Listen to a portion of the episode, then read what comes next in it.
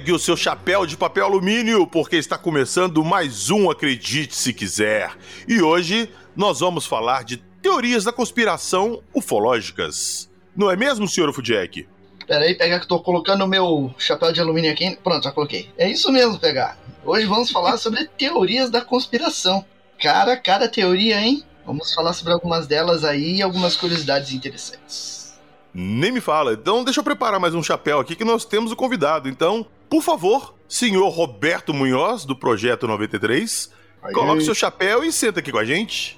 Opa, já estou produzindo ele aqui com bastante papel alumínio. E essa teoria, então, da conspiração ufológica, porque eu, até hoje de tarde eu estava estudando até sobre a teoria de que Paul McCartney foi é, modificado ali, você viu? Foi, colocaram um, um sósia no lugar dele. Cara, nós temos muitas teorias hoje. O chapéu de papel alumínio não tá aqui hoje à toa. Mas nós vamos falar disso daqui a pouquinho. Logo depois da nossa vinheta.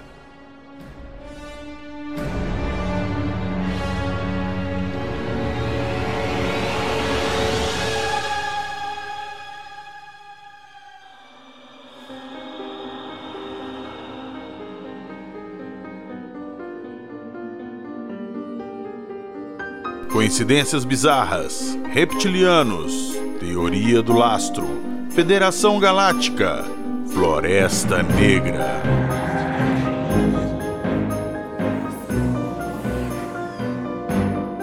Acredite se quiser. Os tentáculos se esticam até o século passado. Mas não até as vitórias na Europa e no Japão e o começo da Guerra Fria, quando o panorama econômico e político se tornou perfeito para o ataque. Uma conspiração maior e mais secreta do que o Projeto Manhattan. Mais abominável e com maior alcance. Assim que vencemos a Alemanha, uma nova ameaça surgiu nos céus por todo o país trazidos à Terra pela nova ameaça à sociedade, a bomba H. Explosões funcionando como transdutores, trazendo vida alienígena através de buracos de minhoca, em naves espaciais usando propulsão eletrogravitacional. Espécies extraterrestres avançadas nos visitando, preocupados com a humanidade e ameaça de autodestruição e prevenindo nossa aniquilação com seu próprio sacrifício, com as quedas em Roswell e até os templos astecas. Líderes mundiais assinaram memorandos secretos relacionados a estudos científicos de tecnologia alienígena e bioquímica. Estudos foram realizados em instalações militares S-4, retirando tecido alienígena. Testes foram realizados em humanos que não sabiam, em abduções forjadas em naves utilizando tecnologia alienígena retirada de naves que caíram incluindo híbridos humanos criados a partir da alteração de genes e embriões alienígenas sendo implantados à força. Por que fizeram uma coisa assim e mentiram sobre isso? Nosso próprio governo? O seu governo mente sempre, essa é a sua política. O experimento Tuskegee em homens negros nos anos 30, Henrietta, Lex. O que eles estão tentando fazer? É o que falta descobrir. Mas não é difícil imaginar. Um governo que vem escondendo e acumulando tecnologia alienígena há 70 anos, às custas de vidas humanas e do futuro do planeta sendo guiados não só pela ganância, mas por um objetivo cruel: o controle da América. E em seguida do mundo inteiro, fazendo o que for necessário, seja violento ou cruel, desde que seja eficiente. Por secas severas geradas por guerras climáticas secretamente conduzidas usando poluentes aéreos e ondas eletromagnéticas de alta altitude, em uma instável guerra perpétua. Para criar soluções, para distrair as pessoas, irritar e prender todos em suas casas com ferramentas como o Ato Patriota e o Ato de Autorização de Defesa Nacional, que limita a Constituição em nome da segurança nacional. A militarização da polícia nas cidades dos Estados Unidos. A construção de prisões pela Agência Federal de Gestão de Emergências sem nenhum motivo. A tomada corporativa dos alimentos e agricultura, indústria farmacêutica, saúde, até mesmo exército, com o objetivo de engordar, emburrecer, adoecer e controlar a população já consumida pelo consumismo. And I encourage you all to go shopping more. Um governo que grampeia seu telefone, coleta seus dados e monitora onde vai com impunidade. Um governo que usará essas informações contra todos quando for conveniente. E a retomada final acontecer. A retomada da América. Por um grupo de elite de multinacionais bem armado que irá selecionar, matar e subjugar. Está acontecendo enquanto estamos aqui. Está acontecendo ao nosso redor. O próximo passo será dado. Deve acontecer em uma sexta-feira. Os bancos vão anunciar uma ação de segurança e que seus computadores fiquem desligados no fim de semana. O dinheiro digital irá desaparecer. Eles podem roubar o nosso dinheiro? Seguido pela detonação de bombas de impulso eletromagnético que irão derrubar grandes redes. O que vai parecer um ataque de terroristas ou russos à América. Ou uma invasão alienígena simulada usando réplicas de veículos alienígenas que existem e já estão em uso. Uma invasão alienígena no país. Os russos tentaram em 47. Não pode dizer essas coisas. Vou dizer tudo amanhã.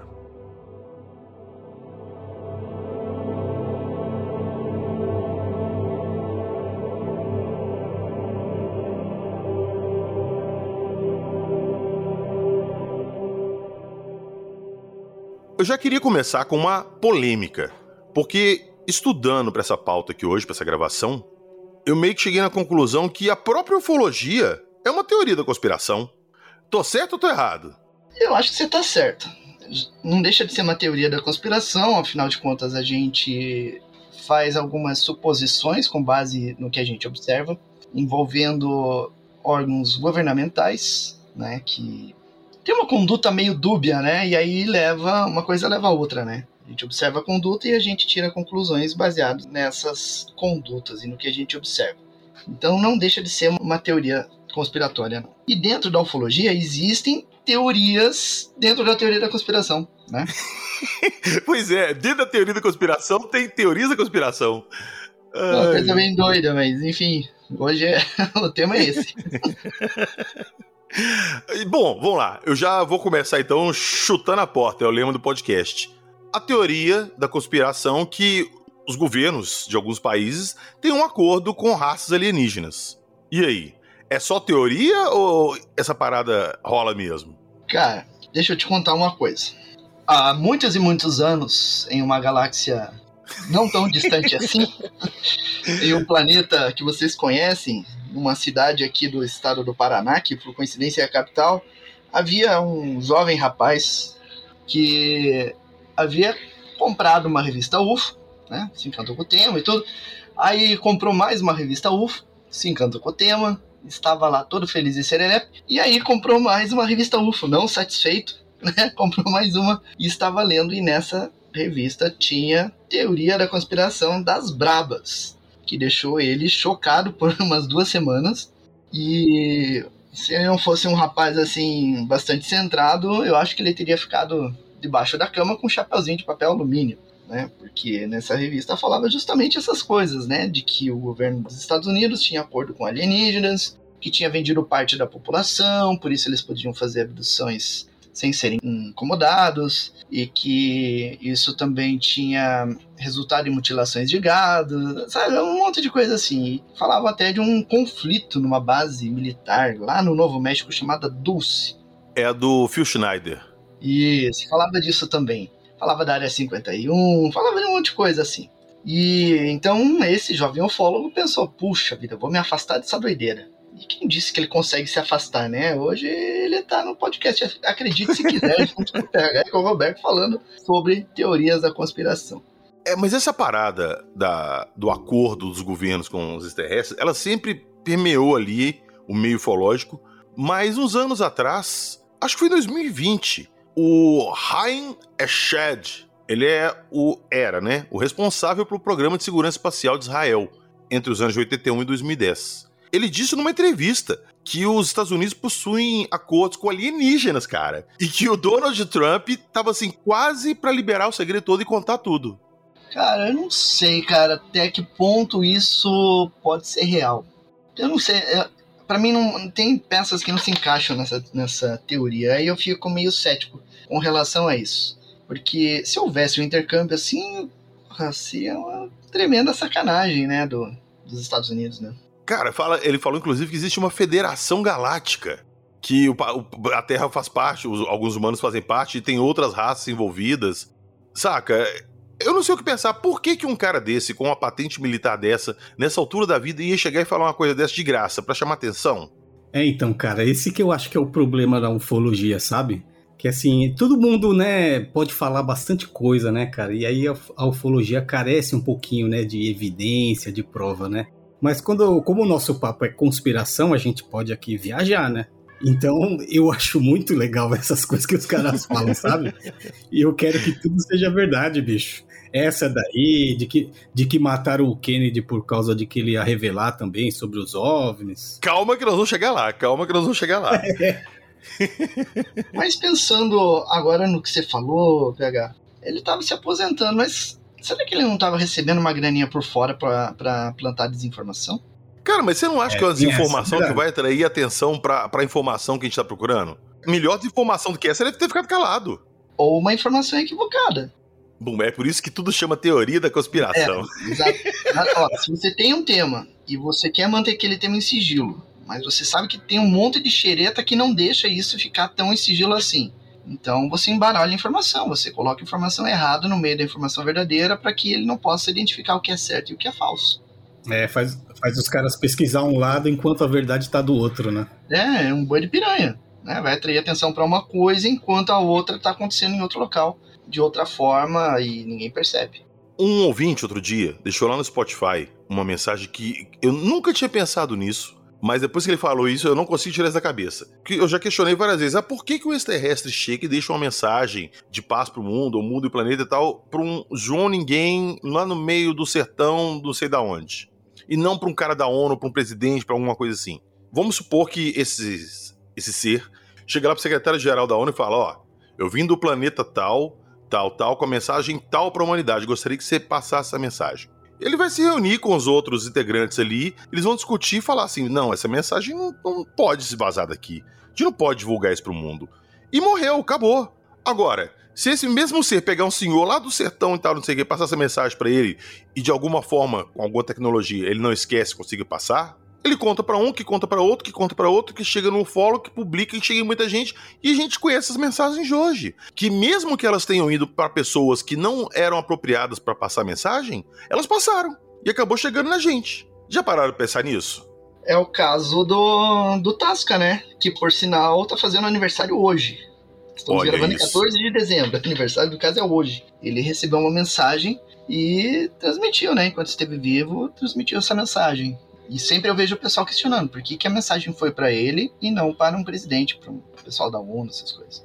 Sim, agora, você concorda comigo que se essa mensagem tivesse sido presidente do Brasil na época lá, de repente a mensagem não teria saído, a gente nem saberia desse caso? É, é uma coisa assim que eu paro para pensar muito, que às vezes a gente para para pensar a, nas coisas com a lógica humana. Mas, poxa, a gente tá lidando com seres que não são humanos, não tem a lógica que a gente tem. E eu já até conversei isso depois com o pessoal no, no grupo do WhatsApp lá, que de repente eles podem ter tentado esse tipo de contato diretamente com pessoas com influência e viram que não foi para frente e falaram, pô, vão passar para os outros então. Não sei, é só uma teoria também. Sim, é então várias teorias, né, cara? É, tudo, tudo na ufologia é esquisito, né, cara? Por exemplo, o pessoal que é cético no caso ali da Maria Cinta, né? O caso Lins, né? Os céticos falam assim, pô, você acha que o cara vai atravessar o universo para tomar um copo d'água, cara? Sabe, essas coisas assim? Mas, cara, não, é difícil, né, cara? Não, colocar lógica aí nessas coisas assim, eu acho que é muito difícil, né? A gente não sabe, por exemplo, se essas criaturas, né, que, for, que deram as mensagens, entendem que aqui tem essa organização, né, que cuida aí do planeta, né, que seria a ONU, por exemplo, né? Então, sei lá, imagina a gente indo para um outro planeta e, e, tendo que estudar anos, a an anos e anos ali, né? Toda a sociedade deles, como é que elas funcionam, como é que elas são divididas, e aí você decide, pô, a gente vai passar essa mensagem para quem? O seu ponto é interessante, mas vamos novamente aqui olhar o lado terrestre.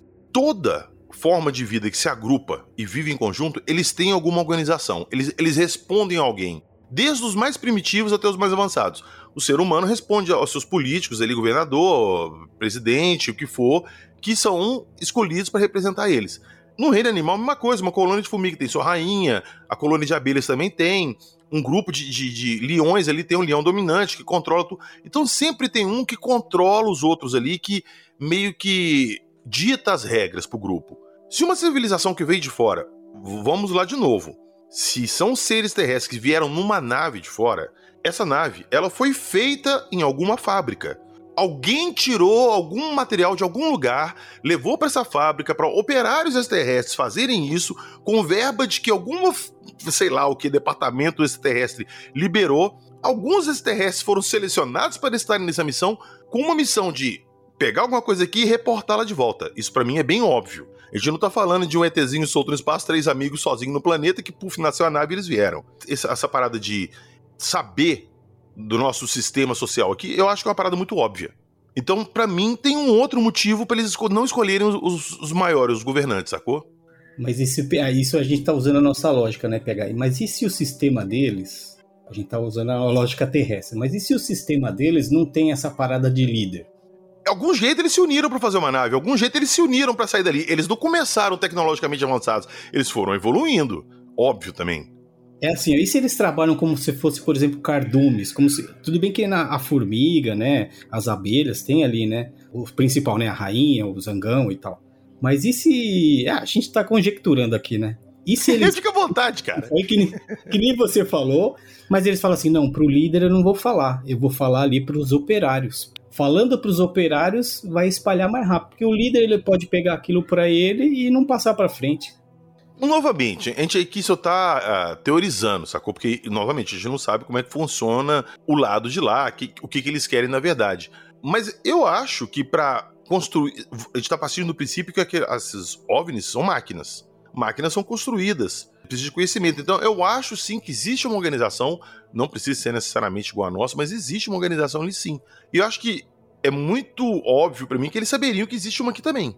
Saca? Ali, pô, olhando ali, não é cada um por si, Deus por todos. Principalmente uma civilização mais avançada. Mas vamos lá, vamos lá. E pensem nisso. Por que essas coisas acontecem? Existe um acordo dos humanos com os extraterrestres? Vamos pensar nisso.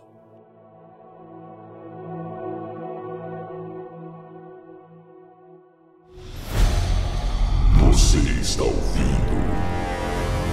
Acredite se quiser.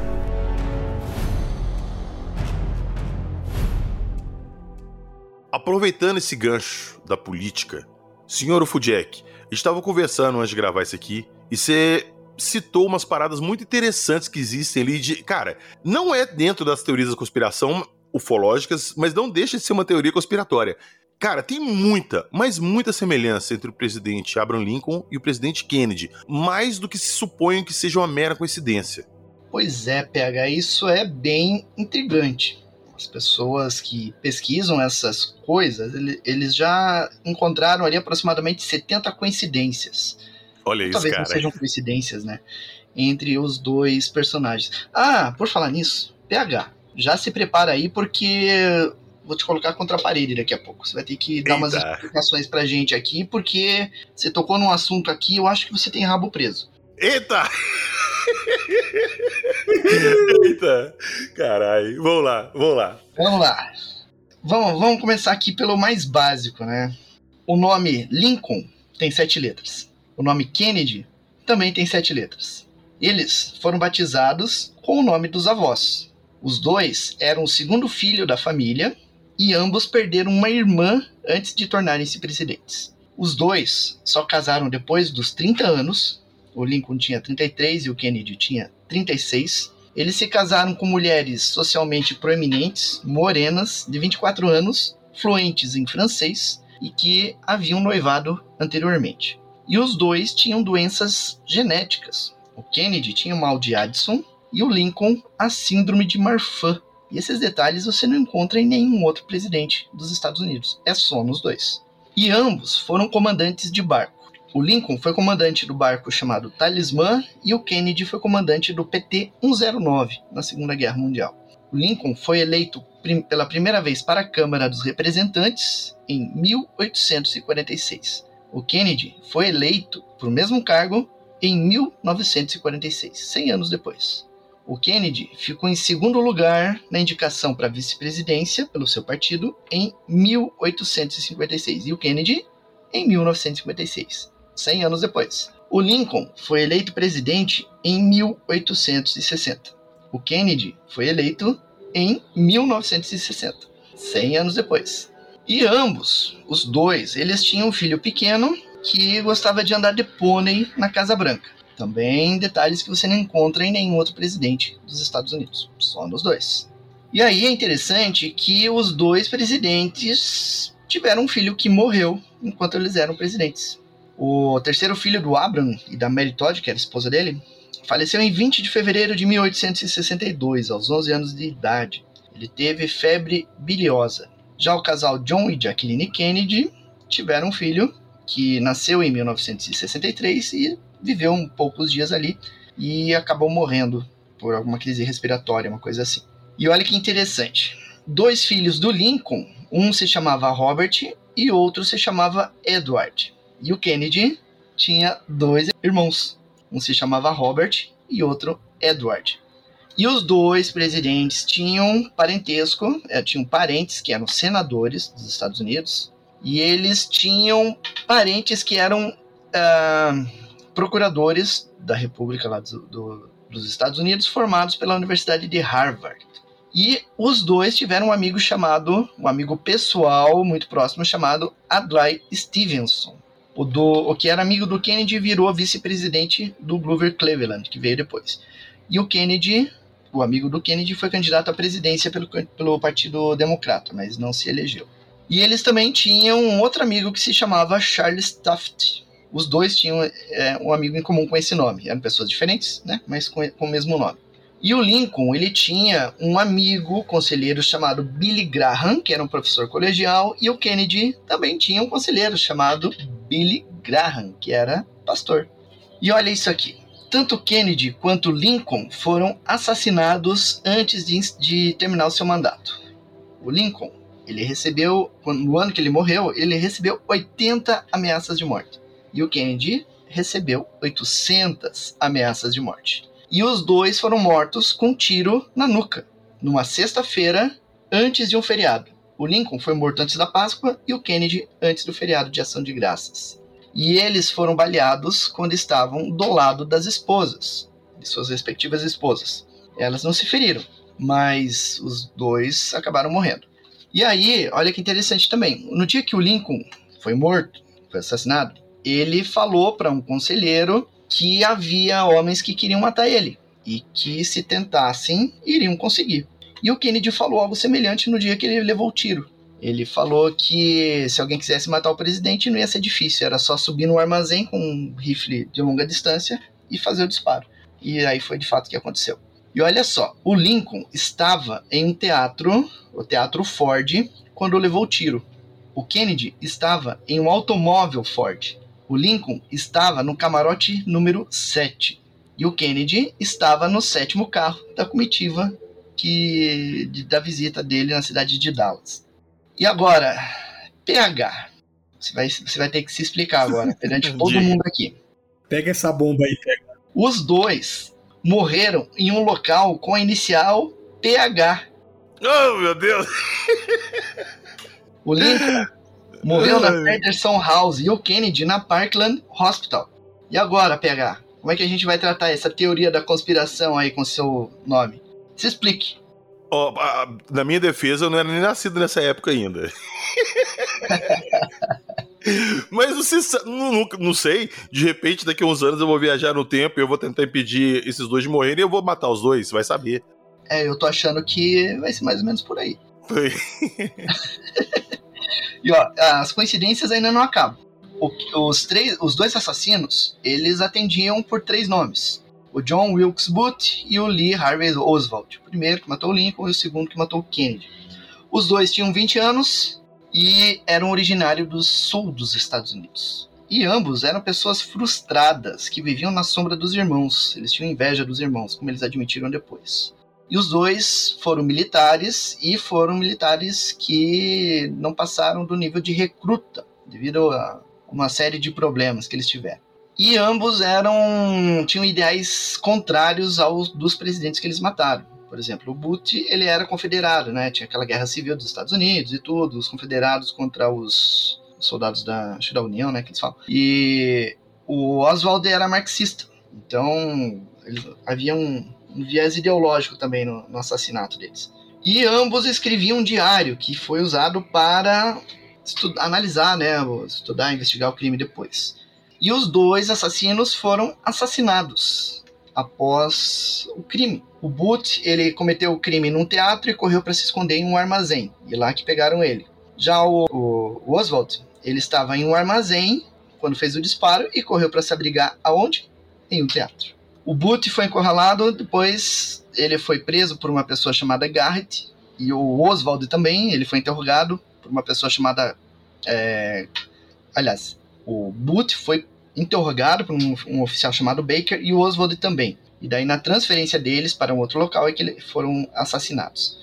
E os dois foram assassinados por um revólver Colt. E aí, a família dos dois, do Kennedy e do Lincoln, após o assassinato dos presidentes, foram morar na rua N Street, em Georgetown, lá no, na capital, Washington. Moravam na mesma rua, né? Quase que um de frente para o outro, assim, a casa fica quase de frente uma para outra. E eles foram sucedidos por presidentes do, do sul dos Estados Unidos e os, essas pessoas também tinham algumas coincidências interessantes. Os dois eram filhos de zeladores, os dois nasceram em. É, um nasceu em 1808, o outro nasceu em 1908, 100 anos depois. Os dois também tiveram duas filhas, cada um. Os dois prestaram serviço militar. Os dois foram senadores. Os dois tinham cálculo renal. E foram os únicos presidentes a ter cálculo renal.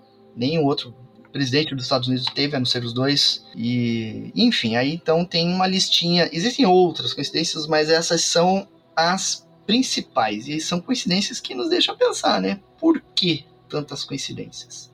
O que há por trás disso? É um tanto de coisinha ali que pode ser coincidência, mas como são muitas, cara, é bizarro. Pois é. Agora, a pergunta maior: tem alguma ligação ufológica entre os dois ou só a respeito do Kennedy? Aparentemente só a respeito do Kennedy. Né? Que existe a teoria de que ele ia liberar informações sobre OVNIs e que foi morto por isso.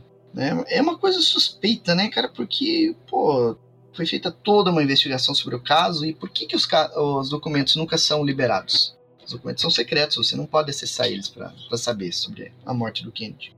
Cara, a morte do Kennedy, ela, ela é cheia de mistério, cheia de coisa. O serviço secreto tinha feito uma varredura na área, não tinha localizado ninguém. O, o Oswald apareceu lá na cobertura com esse rifle. Ele morreu logo depois, ele morreu ou foi morrido, né? No dia seguinte que ele foi preso.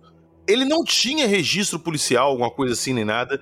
E o mais interessante de tudo, cara, muitas pessoas afirmaram que o Oswald participou do MK Ultra. Ele foi um dos voluntários do MK Ultra, sendo um daqueles agentes adormecidos, entendeu?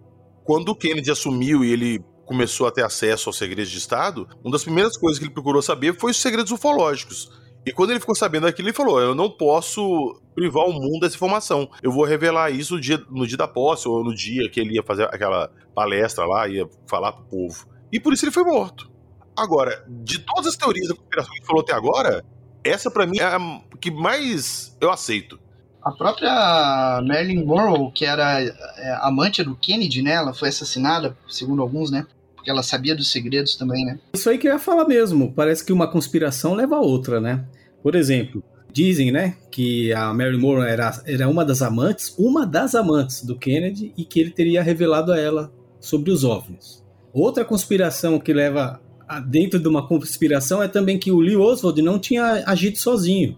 Vocês já viram essa daí? Que ele fazia parte do MK Ultra, mas ele não estava sozinho. Tem uma teoria da conspiração que fala que o cara que estava no carro também estava com uma arma escondida, logicamente algum dispositivo escondido, para que se o Oswald errasse, ele ali do carro, não sei onde estaria instalado, ele também acionaria esse dispositivo para matar o Kennedy. Então dali ele não ia passar. E a morte do Oswald é simplesmente para apagar, né? Claro, que Queimar as provas, né, cara? É, Exatamente. Falar de, de mortes aqui, cara, tem uma, é, eu queria ler aqui um. que eu tô com na, na mão, uma revista super interessante. Que ela tem o nome aqui assim, ó, O Livro das Conspirações. Ela é de 2005. E tem um resumo bem legal do projeto MK Ultra que também vem de encontro a tudo isso que a gente está falando agora. Vocês, eu posso ler rapidinho para vocês ou não? Por favor. Tá falando, ele está, ah, o título da matéria é assim, ó, Assassinos Remotos. Muita gente famosa teria sido morta por cobaias humanas do MK Ultra, o programa confidencial da CIA para manipular à distância os espiões encarregados de fazer o jogo sujo. O que os irmãos Robert, eh, John e Robert Kennedy e o ex-Beatle John Lennon e o ativista negro Martin Luther King têm em comum? Todos, de acordo com a teoria da conspiratória, foram assassinados por pessoas mentalmente controladas por um projeto secreto da CIA, o MK Ultra. Há dúvidas sobre o real envolvimento de cobaias humanas nas quatro mortes. mas o MK Ultra de fato existiu. O programa teve início em abril de 53 e deixou pelo menos uma vítima conhecida, o cientista americano Frank Olson. Nove dias depois de participar de uma reunião com homens da CIA em novembro de 53, Orson se jogou misteriosamente pela janela do décimo andar de um hotel de Nova York. Foi uma morte improvável para alguém como ele, funcionário da divisão de operações químicas do exército americano. Naqueles dias, Olson vinha apresentando uma mudança brusca de comportamento. Sua personalidade marcante e sempre bem-humorada havia dado lugar a sinais de depressão e sintomas psicóticos. As circunstâncias da morte de Olson permanecem desconhecidas. Na semana anterior, ele e outros cientistas haviam participado de uma reunião com Sidney Gottlieb, então diretor técnico da Agência de Inteligência dos Estados Unidos e chefe do MKUltra. Na ocasião, segundo conspirólogos, Gottlieb teria colocado LSD na bebida de Olson para testar os efeitos da droga em humanos. Como consequência das doses, Olson pirou dias antes de morrer. Por que ele foi escolhido? porque teria descoberto que a CIA estava usando prisioneiros nazistas nas experiências de controle mental. Indignado, ameaçou abandonar o projeto do MK Ultra. O problema é que Olson já sabia demais. Assim, Gottlieb decidiu não apenas testar o poder do LSD, como também colocou em ação o plano de eliminar uma futura testemunha indiscreta. Com Olson dopado, foi fácil para os capangas da CIA jogarem o cientista pela janela do hotel e simular um suicídio. Queime de arquivo ou não, os conspirólogos afirmam que Olson foi uma das primeiras cobaias de Gottlieb, o mentor do MK Ultra. O objetivo era cruel. O serviço secreto pretendia fabricar suicidas ou assassinos por meio de ingestão de drogas e técnicas de hipnose. As pesquisas teriam evoluído. Em 64, o MK Ultra foi rebatizado para MK Search, e subdividido em 149 subprojetos para apagar memórias, implantar lembranças falsas e incentivar personalidades múltiplas. Usava ainda ondas de radiofrequência, de VHF, UHF, para guiar as mentes dominadas. Outras drogas teriam sido experimentadas além do LSD. A CIA queria criar um agente fácil de ser manipulado e capaz de cumprir qualquer ordem. Essa fase foi batizada de Manchurian Candidate, que consistia na produção de assassinos que se transformariam em agentes da CIA sem saber. Muito bizarro. Tem alguns ufólogos que foram suicidados também, né? Mais ou menos nessa linha. É, eu posso citar um aqui que a gente falou brevemente em outro uhum. episódio, uhum. E agora eu vou completar. John Mack, vocês conhecem John Mack? Uhum. Psiquiatra, hipnólogo, estudou vários casos, Escola Ariel, Varginha. Ele morreu atropelado em Londres enquanto atravessava uma rua, cara. Olha só, o que contam é que no mesmo dia que o John Mack morreu, outros dois, outros dois, outros dois John Macks morreram. Por quê? Segundo a teoria, colocaram em ação o projeto MK Ultra do assassino adormecido. Ativaram o assassino e falaram assim: você deve matar John Mack. Ele foi tipo, o igual eu falei no episódio que a gente gravou. Ele foi tipo o Exterminador do Futuro, precisa matar Sarah Connor. Pegou a lista telefônica, quem tá lá, foi lá e acabou. John Mack foi o terceiro, cara. Ele acertou na terceira tentativa. Isso para mim é bizarríssimo, é mais do que coincidência. É, já pensou, cara, que bizarro você ser controlado por ondas de rádio, cara? Nossa senhora. É um assassino perfeito porque ninguém prova, né? É, e uma coisa que você não vai se dar conta. Quando você acordar, tá a polícia em cima de você, o que aconteceu? Você matou fulano de tal. Como assim? É bizarro. E você tava falando aí, que, na hora que você tava lendo, que o cientista lá descobriu que estavam usando cobaias nazistas no projeto MK Ultra. Isso não é teoria da conspiração, isso foi confirmado através do o MK Ultra, ele ficou conhecido e a gente ficou sabendo da existência dele através de documentos vazados da CIA que não eram para ter sido vazados. Eles eram para ter sido destruídos. Não sei quem lá, o estagiário, deu uma destinação diferente, ele foi arquivado e acharam. Então, existe documentação oficial comprovando a existência do MK Ultra e existe documentação oficial comprovando que eles usavam prisioneiros nazistas e prisioneiros, cara, de, de sistema carcerário, de hospital psiquiátrico. Era comum. Então, mas teoria da conspiração boa é essa, né, o PH? Teoria da conspiração boa é aquela que você tem alguns indícios de verdade ali, né? Você tem coisas reais e talvez ali alguma fantasia, né? Misturando tudo, né? Por isso que eu acho essa, isso tudo fantástico, sabe? Cara, Ó, o Jackson até falou aí que vários ufólogos foram mortos em circunstâncias estranhas. O Phil Schneider, o John Mack. Por favor, Jackson, me cita outros aí que de cabeça agora não vou lembrar. Tem o Morris Jessup, que eu vi agora ali. Tem um artigo na UFO de um ufólogo chamado Jesse Shellhorn, que ele cita dezenas de ufólogos e cita como eles morreram. Todos eles de forma estranha. Pessoas que estavam bem de saúde e de repente descobriram um câncer terminal. Ou estavam dando uma palestra em determinado local e de repente caiu morto. Daí deram desculpa um infarto ali, né? Alguma coisa assim, sendo que a pessoa não tinha problema, não tinha histórico na família ou nele mesmo de doença cardíaca. Enfim, são vários, vários casos assim.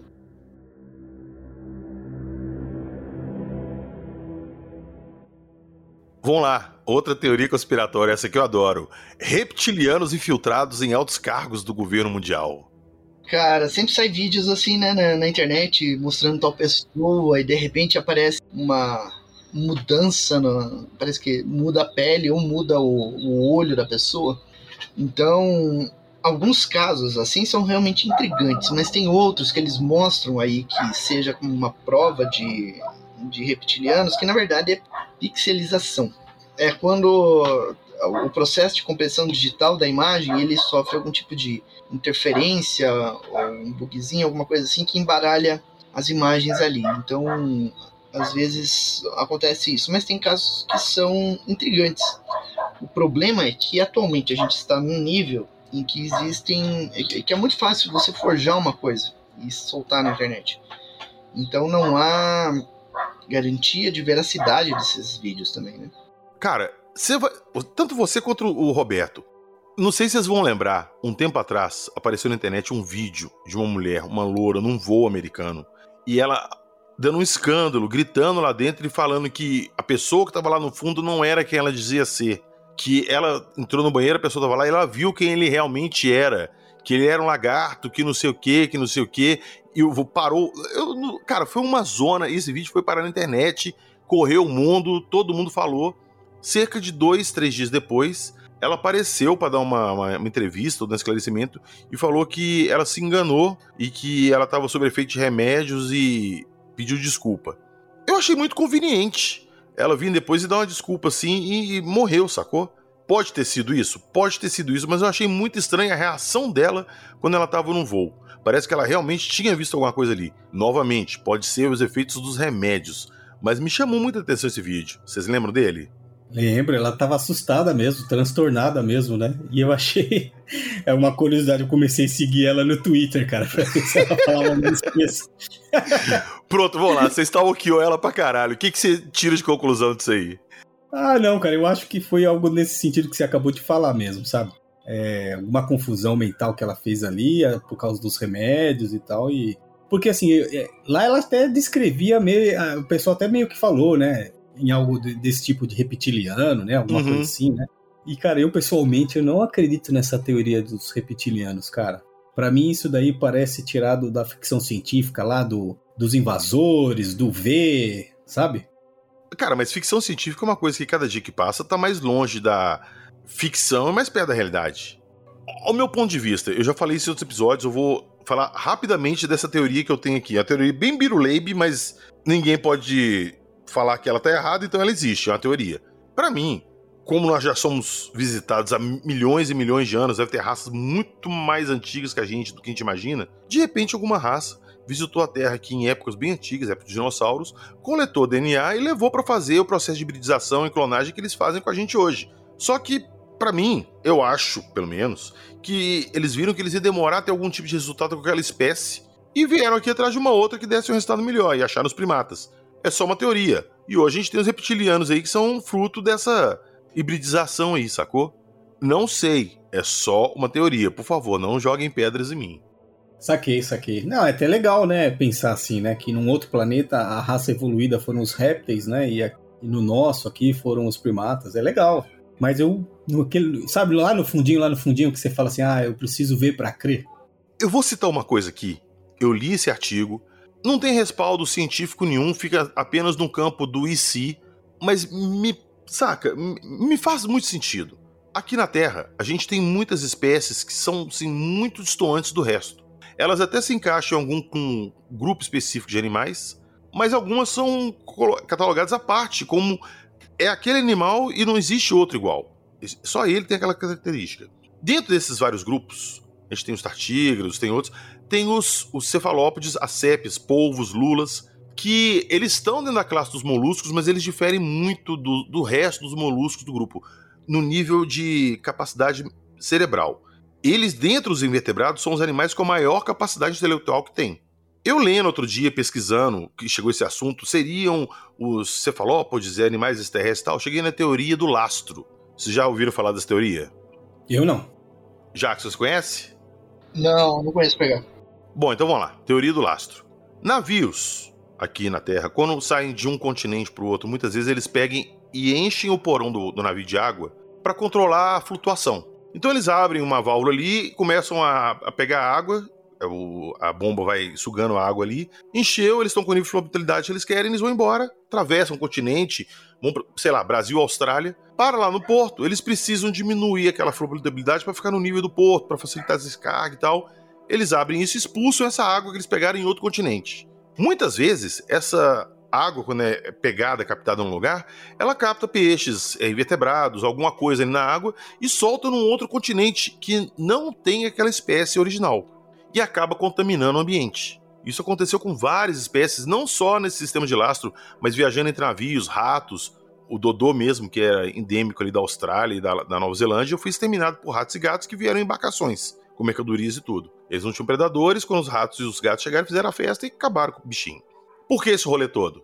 A teoria do lastro diz que naves lá tem algum tanque que eles fazem o mesmo processo, alguma coisa, que pegam alguma coisa lá, uma água, um líquido, alguma coisa lá, para resfriar motor, ou para ser lá o que for que seja, viajam e quando chegam aqui entram nos oceanos alguma coisa, expulsam aquilo, fazem uma troca. E nisso aí veio alguma coisa de fora mesmo, igual é um navio levando um continente.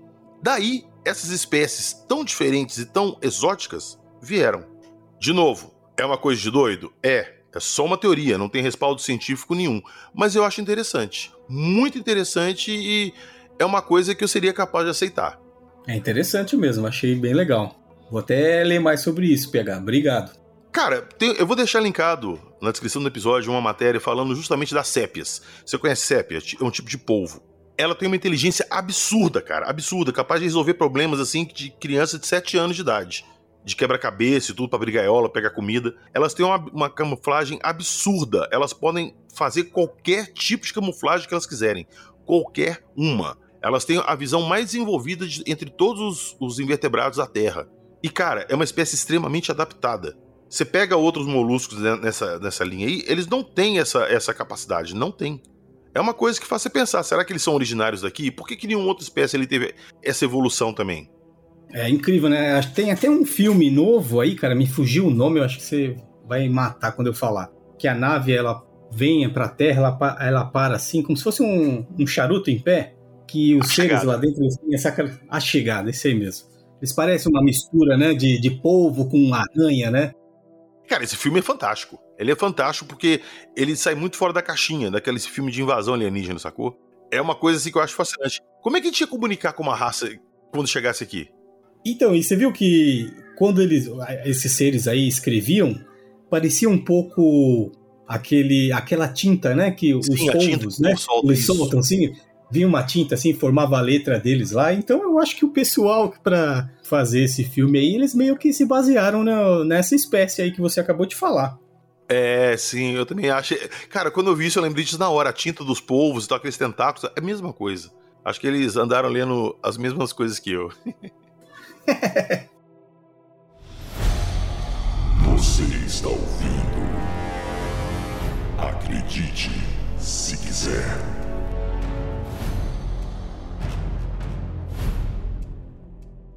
Eu tenho uma teoria que me passaram sobre o caso Varginha, aproveitar que ele está aí pegando fogo. Ficou no, só no meu e-mail, então não é de conhecimento da galera, mas se você quiser utilizar no episódio, fica aí à vontade de pegar. Oh, claro que eu vou querer. Até busquei agora no meu e-mail, cara, mas eu não encontrei. Eu tenho vários e-mails, né? Agora na, na correria não encontrei. Mas ela basicamente falava assim: essa teoria da, da conspiração. Que o, o caso Varginha nada mais foi que um projeto dos americanos que eles estavam é, levando para o espaço. Agora, a finalidade esse cara não, não falou, né? é, levando para o espaço símios, e esses símios estavam dentro dessa nave, que seria uma nave americana, e que aí ao cair, ao dar alguma pane, caiu aqui no Brasil, e esses símios, eles, por causa ali do, do acidente, ou provavelmente eles já não tinham os pelos, né, eles saíram ali pela cidade. E a, essa teoria dizia que, que aqueles, aquele, aquela criatura que a dona Terezinha Galo Clef viu no, no zoológico, ela tinha um capacete, não tinha? Que, esse, que aqueles que saíram ali pela cidade, visto pelas meninas e pela população, não tinham capacete, eles estavam desorientados, justamente porque eles não tinham o controle através do capacete, que provavelmente quem controlavam eles estava ali no, no comando. E que esse do zoológico, ele estava com o capacete, estava sendo controlado à distância, né, por quem estaria no comando, e estaria procurando os outros para, sei lá, colocar o capacete neles e dali darem fuga, né? Não, Não sei, mas essa, essa teoria é muito ruim. Então, essa era uma teoria que me passaram, cara. Olha só. Mas ela é muito ruim. É, cara, ela. Desculpa, é claro, a teoria, a gente tá conversando de teorias exatamente nessa linha. Mas essa aí, não, eu não compro essa aí mesmo, não compro. É, então. E, assim, e outra, né? Três pessoas né, em suas faculdades mentais perfeitas ia confundir um macaco pelado, né? Macaco ali, um símil sem pelos ali, com uma criatura bizarra, né? É, tanto que elas quase não sabiam é, descrever, né? Uma delas chegou até a comparar com coração de boi e tal, né? Acredito que ela viu as costas, né? Bem com bastante veias, assim, né? Bem inchada. Então, também, quando eu li aquilo, eu falei assim, nossa, é, é bem esquisita nessa né, teoria, né? Mas como hoje aqui é pra gente viajar na imaginação... é, exatamente. É Acredite se quiser. E falando nisso, a gente tava, antes de começar a gravar aqui, a gente estava conversando e você falou de uma teoria do, do Paul McCartney. Se bem que tem a teoria Paul is Dead também. É, essa daí é, Paul is Dead, isso mesmo. Fala que ele teria morrido num acidente de carro em 66. E aí o que acontece?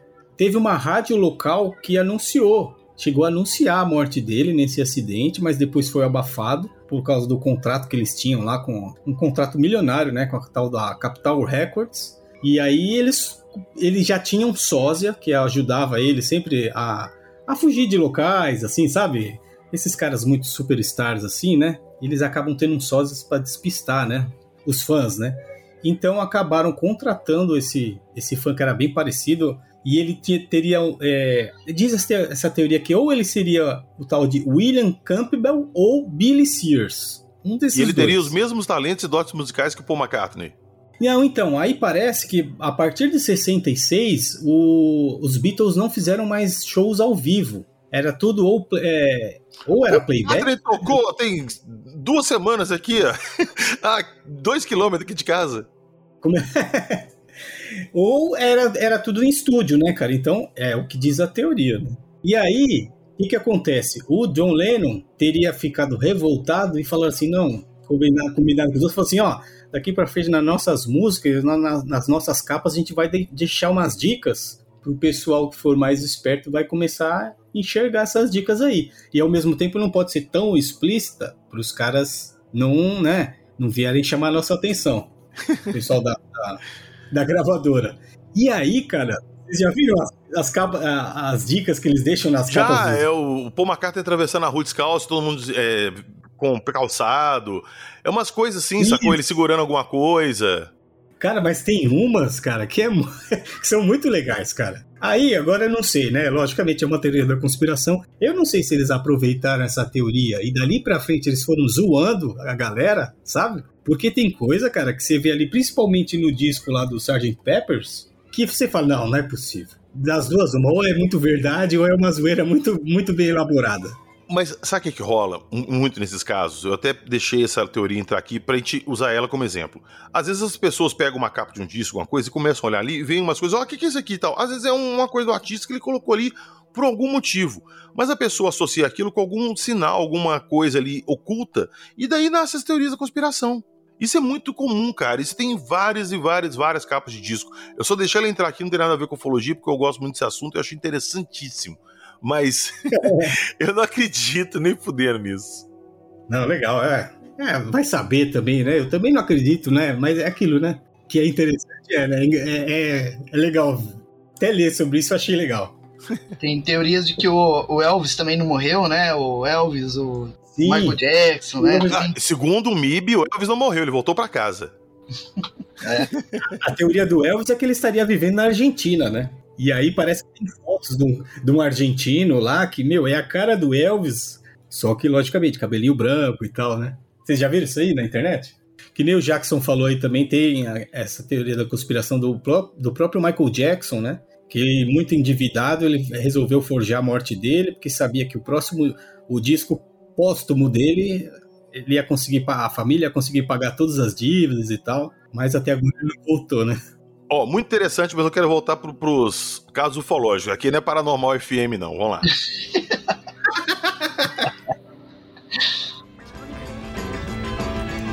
Você sabe que Elvis morreu, sabe? Não, Elvis não morreu, só foi pra casa.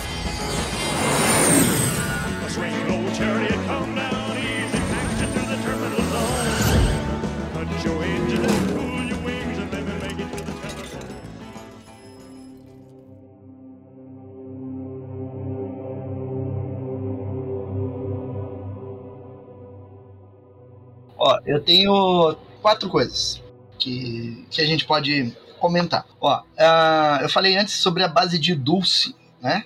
Na base de Dulce, segundo as teorias conspiratórias, seria uma base mista entre americanos e alienígenas, que ficaria nos arredores da cidade de Dulce, no, no- no Novo México. Inclusive, a teoria da, da conspiração, ela cita até locais ali onde ficaria essa base. Ela cita uma rádio que fica em tal lugar ali na região e tudo, e que a entrada seria ali naquela região. Cara, eu peguei o, o Google Maps, Google Street View, vasculhei toda aquela região e não existe o menor indício de base ali. Nada, nada, nada. Para você ter uma base subterrânea, você você tem que ter unidades de apoio, né? Monitoramento, segurança, entrada para suprime- suprimentos, entrada de ar, renovação de ar lá dentro e tudo. E não tem nada disso ali, né? Então eu acredito que seja uma teoria furada. Inclusive, eles falam que ali, nessa base, houve um conflito entre os agentes da Delta Force, que é a unidade de elite lá do, do exército dos Estados Unidos, e os alienígenas. E todo o pessoal da Delta Force teria morrido nessa ação, né? Então é uma teoria assim bastante assim, eu não encontro respaldo para ela, né? Enfim, o segundo item que eu queria comentar é em relação àquela teoria de que a maior parte do fenômeno OVNI se origina de uma base secreta nazista na Antártida. Essa da base nazista. Eu conversei com ela com o Jacaúna e putz, eu, eu não comprei essa também, não.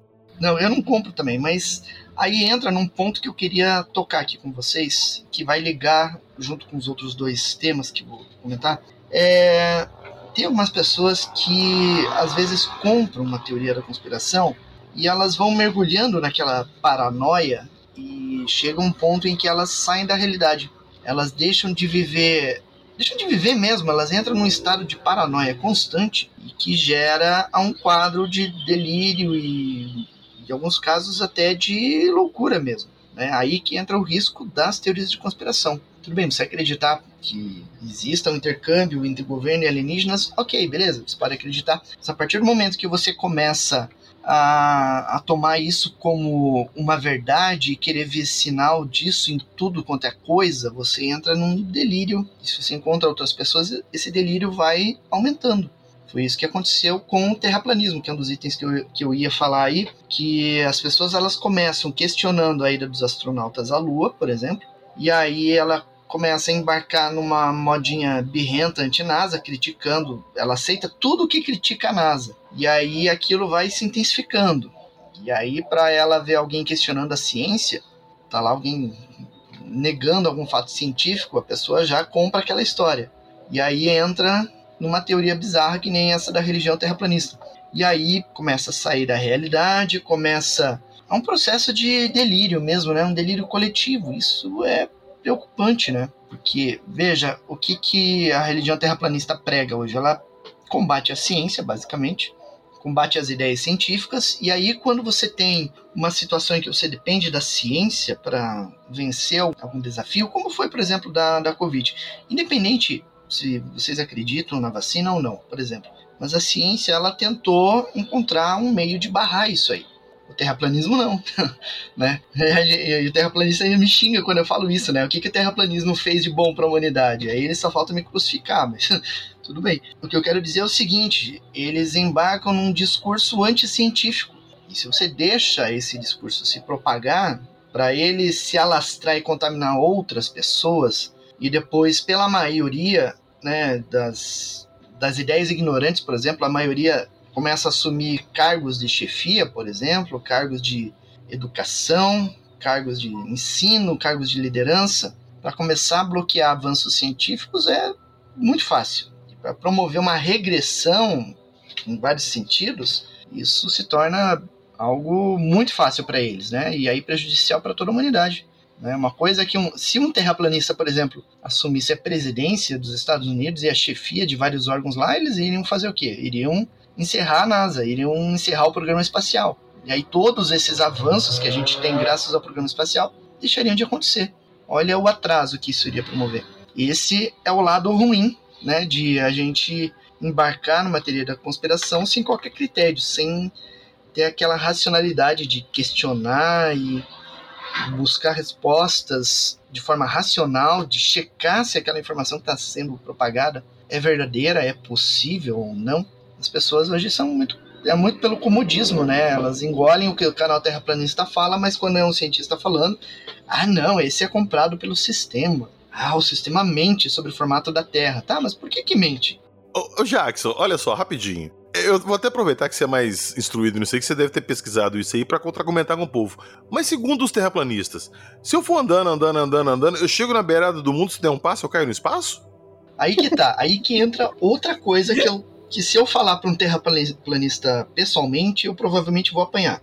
Existem vários modelos de vários modelos terraplanistas, né? Tem uns que colocam o Polo Norte como centro, tem outros que colocam o Polo Sul como centro, é, tem outros que falam que fora do domo existiria água, outros falam que não existiria nada, outros falam que existe outras terras. Eles não se decidiram ainda qual é o modelo que é verdadeiro, né? Qual é a ilusão deles que está valendo? Eles não se decidiram ainda. Então é, é absurdamente furada essa ideia do, dos terraplanistas, só que aí você entra num grupo de terraplanista para ver e você vê uma arrogância, uma soberba daquele povo lá se achando os donos da verdade, né? Por terem embarcado numa modinha, né? O terraplanismo também é uma modinha. É, a nova modinha também foi o tal aí do Ratanabá também, ah, né? esse é outro, né?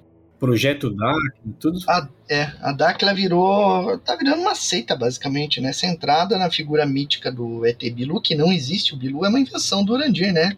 Ele pegou o nome do gato do Gevaer para criar o negócio lá e afrontar o, o Geva, né? Ah, é? é? Tem isso? Tem. O nome Bilu veio do gato do Gevaer na época.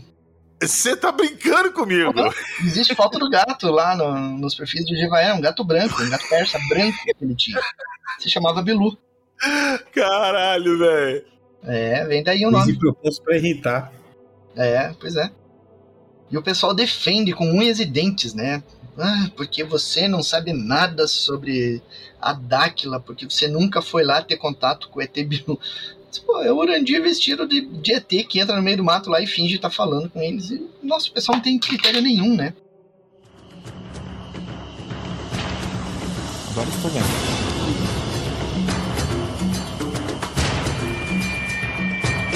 Nosso cinegrafista mostra o momento em que Bilu dá um salto para a frente. Da cabeça, né? Várias vezes, os integrantes do projeto pedem que a nossa equipe não ligue qualquer tipo de iluminação. Você vai conseguir acender a luz, Bilu? Apaga, Apaga a tua. Bilu diz que quer dar um recado. Qual a sua mensagem para a Terra, Bilu? Apenas que você conhecimento. O contato foi de pouco mais de 10 minutos. A distância permitida não foi suficiente para imagens de melhor qualidade. Bilu diz que está cansado e desaparece na escuridão.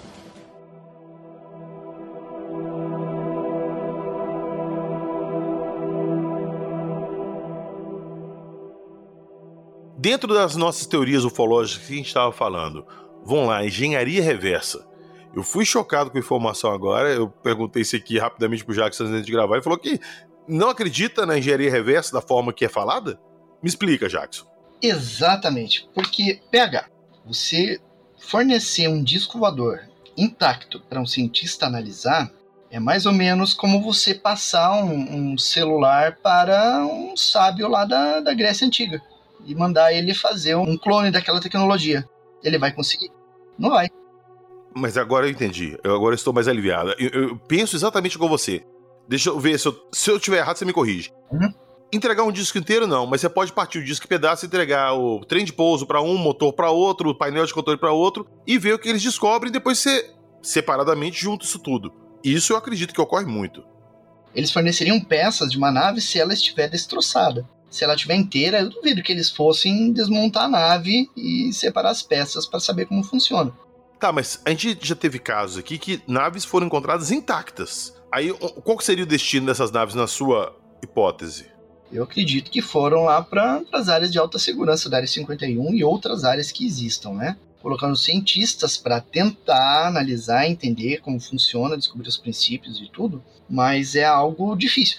Ó, algumas coisas é possível. Por exemplo, se você pega, de repente consegue pegar um elemento lá de dentro e fazer uma análise da composição daquele material. Aí é uma coisa possível.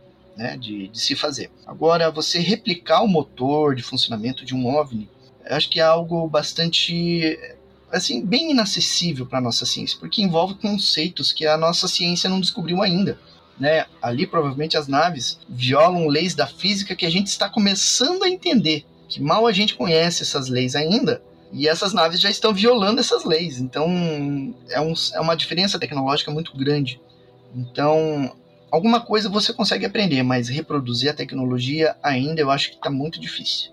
A gente vai até conversar disso mais aprofundado com o Rony no episódio de retrospectiva. Mas a gente falou com, no episódio de Rosco e Ticket que provavelmente muitos avanços tecnológicos que a gente teve foi porque pegaram, sei lá, um, pedaço dessa nave, entregar na mão do IBM e falava isso aqui. Isso aqui é de um controlador, o que, que vocês conseguem? Daí surgiu o microcondutor, os, os microchips que a IBM desenvolveu. Ah, e o sistema de propulsão disso aqui? Dá uma olhadinha nisso aqui, como é que funciona isso e tal. E aí entregou lá pro Bigelow e ele fez lá na, na, na, empresa dele lá, engenharia reversa, chegou em modelos mais avançados, não exatamente igual. Mas meu ponto é que vários avanços tecnológicos que a gente teve estão ligados à engenharia reversa. Igual o Felipe Corso fala no livro lá que a gente falou nesse episódio também, o dia após Roswell. É, talvez fazendo o desenvolvimento de alguma coisa por analogia. Talvez não reproduzindo a coisa em si. Mas usando algum conceito, algum. Sim. Isso, conceitos né, de, de funcionamento. O Bob Lazar falou que falava que tinha ali algum sistema de propulsão, né? Mas tem gente que fala que as naves elas pareciam um organismo vivo. Então, cara, eu também não. Eu sou que nem o Jackson, assim. Eu, eu acredito que é a mesma coisa que entregar um celular na mão de, de um índio e falar assim: ó, acessa aí o podcast, acredite se quiser e escuta o primeiro episódio. Entendeu? Eu acho difícil também. E se for pedacinhos que nem você falou ainda, você entrega a bateria para uma aldeia e depois você entrega o carregador para outra e o aparelho para uma, uma terceira e fala assim, ó, faz funcionar ou descobre alguma coisa aí, também acho eu acho difícil. Porque se esses seres são inteligentes ao ponto que nem a gente estava conversando no começo, de que eles estudam a nossa sociedade, sabe que né, nós temos líderes, sabem de, de ONU, e sabem quais são as grandes potências do, do nosso planeta, por que, que fariam isso assim, de, de pouquinho? Então, eu também não, não, acredito na teoria de engenharia reversa, como dizem as teorias da, da conspiração. Agora, que nem o Jackson falou, eles vão lá, pegam um pedacinho da fuselagem, vê que material que é. Ah, tá, esse material aqui, ele é mais, sei lá, vou falar numa linguagem leiga, tá? Ah, esse, esse metal aqui é mais elástico e tal, então bacana, vamos começar a construir agora nossos foguetes espaciais com esse tipo de material que eu acho que dá mais certo. Aí beleza. Agora pegar uma coisa do zero e fazer funcionar, aí eu não, não acredito não. É, alguma coisa eles estão fazendo, né? Só essa briga toda não estava rolando lá nos Estados Unidos, né? Ah, sim, é. É o que tá pegando também, né, é que tá saindo vídeos aí que os caras estão falando, ó, ainda não foi descoberto o assunto por causa da parte bizarra do fenômeno, né? Que envolve mutilação, que envolve todas aquelas coisas bizarras que a gente conhece na ufologia. É, cara, se for partir do princípio que a gente é visitado por várias raças, cada uma pode ter uma intenção diferente, um, um modo de agir diferente. Já pensou os caras pegam e falam assim: Ah, sim, ó, tem uma das raças que utiliza o ser humano como alimento. Pronto. É pânico geral. Mas eu não duvido que tenha. eu não duvido que tenha. Cara, eles podem até não usar o ser humano diretamente, mas animais, pô, a gente tem muito relato de mutilação, de sumiço de bichos. Cara, eu não duvido. Eu já falei isso, que uma das principais teorias aí que tem aí, que a Terra é uma fazenda, né? Que a gente é nada mais que gado de corte para eles. A hora do abate, a gente tá só na engorda. Crescendo e engordando. A hora que chegar a hora do abate. Ah, outra coisa que eu não, não, não eu não consigo acreditar também é impacto é, de seres assim com o governo dos Estados Unidos. Ah, tá bom, eu só vou abduzir se você deixar.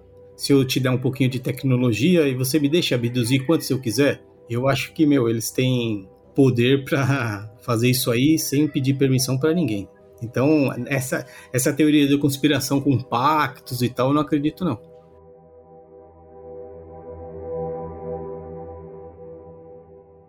Pra gente fechar nessa conversa, uma teoria que eu andei pesquisando ultimamente que para mim faz muito sentido é a teoria da Floresta Negra. Vocês já ouviram falar dessa teoria?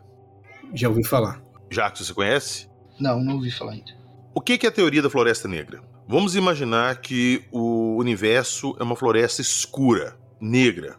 Você não enxerga nada. E você sabe que tem predadores ali. Então a forma de você sobreviver é ficando quieto, calado, sem chamar atenção. Porque se aquele predador te notar, ele vai atrás de você. Por que a gente nunca recebeu um sinal vindo de fora? Por que a gente nunca recebeu uma visita? Porque outras civilizações estão se escondendo desse predador. A gente, o ser humano, está enviando sinais para fora, sondas para fora, tentando comunicação há muito tempo e nunca tivemos uma resposta. De repente, quem já captou nossa, nossa mensagem foi o predador. E de repente ele pode estar tá chegando aí para fazer uma visita para gente. Lembrando, tem o que 100 anos que a gente começou a mandar as primeiras mensagens para fora da Terra, sonda Voyager com disco de ouro e tal. O que a gente mandou há 100 anos atrás já está a 100 anos luz aqui da Terra, o que é uma distância considerável. Então essa é a teoria da Floresta Negra. Ninguém entrou em contato com a gente porque não vale a pena entrar em contato porque é muito arriscado. E a gente está se expondo aqui todo santo dia sem saber do risco. E aí? e se a gente estiver dando o sinal para alguém encontrar a gente que a gente não quer que encontre? É, torcer por uma civilização aí boa, né? Uma civilização benéfica vir aqui e dar um toque pra gente, viu? Ó, não faz mais isso não, que lá fora tem predadores. torcer pra essa civilização aí que vem nos dar um toque e chegar primeiro. Cara, porque o, o, esquema dessa teoria da Floresta Negra é, é a parada do recurso. Que recursos é uma parada escassa no universo. Vamos supor que o homem queira é, expandir da Terra para um outro planeta. Chega num planeta lá que tem todas as condições para o ser humano sobreviver lá, mas tem uma raça lá bem primitiva. O que, que você acha que o ser humano vai fazer? É bem óbvio, né? Ele já fez isso em outras culturas aqui na Terra. Ele vai exterminar aquela e se estabelecer ali, ou subjugar aquela. Ele não vai deixar eles viverem ali em paz e. Não vão. Não vão mesmo, a gente tá falando de expansão de grana. E esse conceito pode ser aplicado a outras raças. Vai que chega aqui na Terra, a Terra é um puta celeiro de recurso e eles não querem dividir esse recurso com a espécie humana. E aí? É, então, aí complicou pra gente. O Jackson acredita nessa teoria agora que você conheceu ela, Jackson? Olha, faz, faz um pouco de sentido, assim. Ainda não conhecia, eu vou, vou meditar a respeito, né? Como disse. essa teoria faz sentido para mim, cara, porque, inclusive, ultimamente, quebrando um pouco essa teoria, o cientista tem captado alguns sinais, né, Jackson? De, de rádio, algumas coisas. É, recentemente teve um, um, um, raio, uma, como é que eu posso dizer? Um jato de energia que foi muito uhum. específico, atingindo a Terra num determinado ponto, que poderia ser uma forma de comunicação, alguma coisa. Eu gosto também daquela teoria de Kardashev. Você já ouviu falar? Nicolau Kardashev. Eu já ouvi falar da escala de Kardashev. Isso, escala de Kardashev. Eu gosto bastante dessa escala aí, acho bem interessante. Que é dos níveis de avanço tecnológico da civilização. Isso, acho bem legal, cara, isso daí. São de, vai de nível 0 até 3 ou mais, né? Sim, acho, acho que o último nível é quando eles conseguem captar e usar toda a energia da estrela que orbita o planeta deles sem desperdício. É uma parada assim. Que seria a rede Kardashev que capta essa energia da estrela inteira. Isso. E que uma das formas de procurar vida no universo era procurar estrelas que poderiam ter essa rede Kardashev em volta. Essa teoria é interessante, ela é interessante. Mas se for olhar o homem, o homem acho que tá no nível 1 ou 2 ainda. Não, então, falam que o homem tá no nível 0,73. Pois é. Falta muito pra gente chegar lá em cima. Falta muito.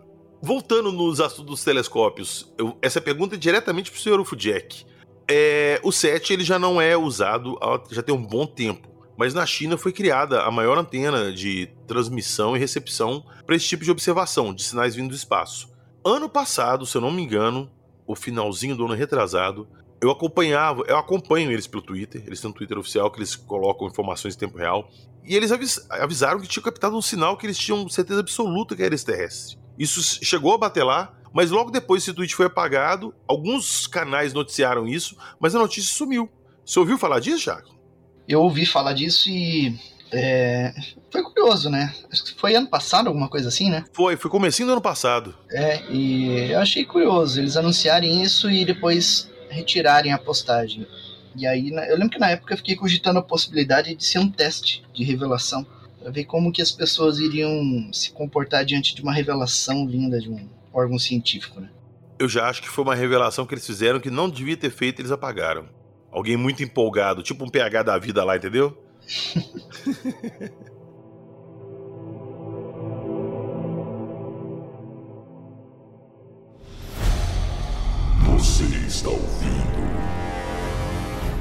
Acredite, se quiser.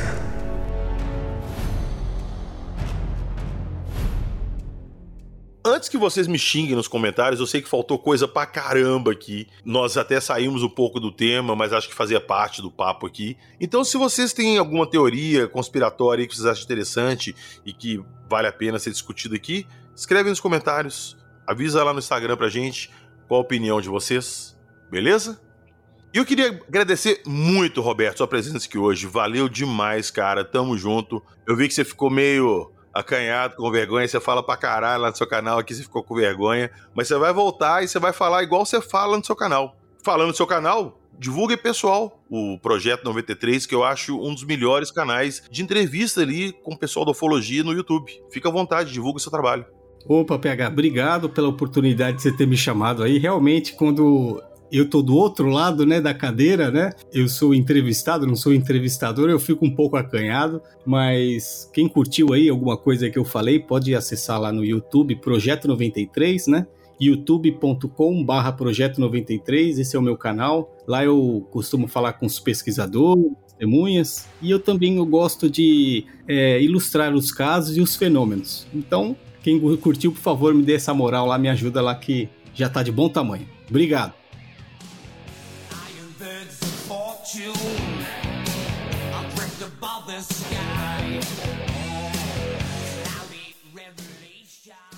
Então já sabem, lá na descrição do episódio eu vou deixar o link do canal do Roberto. É só ir lá na descrição do episódio, clicar no mais, você vai ver todos os links lá. O canal do Roberto vai estar lá. E o Jackson preparou uma matéria muito legal com essas semelhanças do Kennedy do Lincoln e ele colocou lá no canal Fenômeno. Então eu vou deixar linkado na descrição do episódio essa matéria para vocês correrem lá, dar uma olhadinha que tem muito mais coincidência do que a gente falou aqui. Já aproveita, se inscreva lá no canal Fenômeno, dá uma moral lá pro Jackson e lá na descrição do episódio também tem um link do nosso Apoia-se. Quem puder entrar lá e dar uma força pra gente, já entra no Apoia-se, já entra pelo link lá no nosso grupo do WhatsApp, nos marque lá, nos dê as boas-vindas e vão lá conversar sobre esses assuntos que a gente gosta tanto. Eu queria convidar o pessoal também a se inscrever no canal Jackson Camargo. Tem o canal Fenômeno e agora tem o canal Jackson Camargo em inglês, para levar a ufologia brasileira para todo o planeta. Então, se inscrevam lá para dar uma forcinha e ajudar a gente a ficar melhor ranqueado no YouTube aí. Ó, então já vou deixar também o link desse canal novo do Jackson lá na descrição do episódio. Corram lá, dão uma moral, sigam lá e aproveitem para ver as postagens que ele tá fazendo. Você tá traduzindo um documentário muito bom, né, Jackson, de mutilações animais também. A gente uhum. comentando, que vai Isso. estar em breve lá no seu canal. É bem provável, quando vocês estiverem escutando esse episódio, já estará lá. Então fiquem de olho, beleza? É, já vai estar, com certeza. Ah, então vai tá bom. Muito legal, um documentário raro, hein?